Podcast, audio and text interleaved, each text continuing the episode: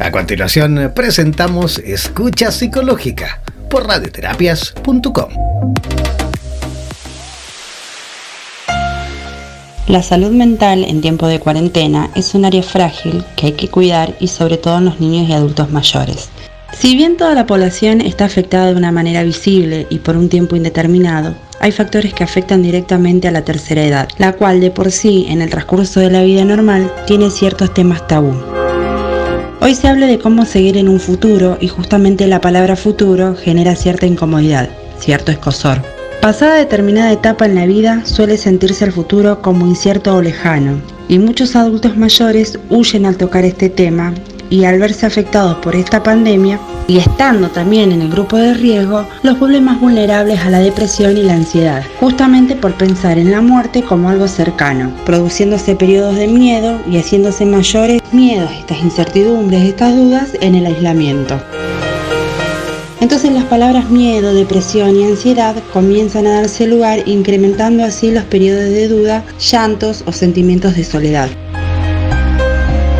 Las afecciones emocionales pueden verse reflejadas en un estado de ánimo bajo, en irritabilidad, en la creencia de falta de gravedad de la situación, en estrés, el cual también puede producirse, por ejemplo, por la falta de insumos y la necesidad de salir a conseguirlos, o la pregunta acerca de los cambios de hábito de aquí en adelante.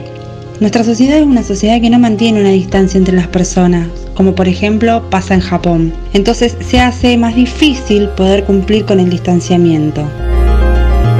Nuestros adultos mayores se sienten solos en su mayoría y con esta realidad que nos toca vivir más aún sienten ese, esa soledad, ese desarraigo y quienes son los responsables de que esto no suceda están ocupados con un sinfín de actividades en el día a día y ahora incapacitados de ir por la distancia y el cumplimiento de la cuarentena. Nuestras poblaciones de adultos mayores por lo general tiene un ejercicio de sus funciones cognitivas, ejercicios que llevan a cabo con profesionales o por las tareas del día a día. En este momento es necesario mantener la memoria, la dignidad, la ocupación y la comunicación. Cuando hablamos de memoria, hablamos de ejercicios simples que pueden llevar a cabo sus familiares, como por ejemplo pedirles alguna receta de cocina, recordar alguna situación graciosa juntos, para relajar y distender, hablar de algún tema musical que los haga pensar y activar la memoria de largo plazo. Para activar la memoria de corto plazo, podemos preguntar cómo estuvo su día y qué tareas realizó. Cuando hablo de dignidad, me refiero en este punto a hacerlos sentir necesarios en nuestras vidas, útiles para sí mismos, hablar de lo bien y relajante que son las charlas que se mantienen y de lo querido que son. Ayudarlos a mantener la mente ocupada es sinónimo de un adulto menos angustiado y sobre todo la comunicación. Quienes tienen la posibilidad de realizar videollamadas, realícenlas es sumamente estimulante para ellos. No nos olvidemos que esta tecnología los acerca mucho más a los afectos en general. También tenemos que tener en cuenta el hecho de tener paciencia a la hora de utilizar Internet y demás, para poder estar comunicados con ellos. Es importante que se le pongan nombres a los sentimientos y escucharlos cuando los explican. Poder contenerlos cuando sienten temor y explicar que es normal sentirse así en estos momentos. Esto que estamos viviendo es nuevo y por ende molesta, asusta, incomoda y puede venir en sentimientos de frustración, para contrarrestar estos sentimientos no hay que perder la comunicación ni los vínculos. Hay que generar alivio, no mostrándonos fríos o distantes. Hay que aceptar sus problemas, sus miedos, escuchar sus historias, aunque sean repetidas, porque estas le generan tranquilidad y paz. Son recuerdos de épocas pasadas que le brindaron cierta contención.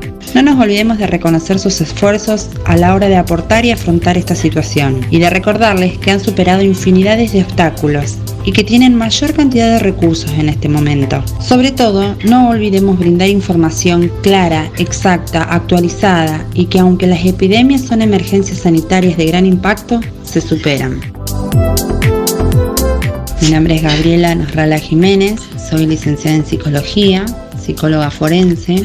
Pueden enviarme WhatsApp al número más 54 90341 157 190679 o encontrarme en Facebook como licenciada en psicología Gabriela Nosrala Jiménez o en Instagram de la misma manera. Desde ya, muchísimas gracias y no nos olvidemos de cuidar la salud mental de nuestros adultos mayores. Envíanos tus consultas al WhatsApp más 569-7242-7060 y cualquiera de nuestros profesionales de la Agrupación de Psicólogos Iberoamericanos Unidos responderá a tus preguntas. Hemos presentado Escucha Psicológica por radioterapias.com.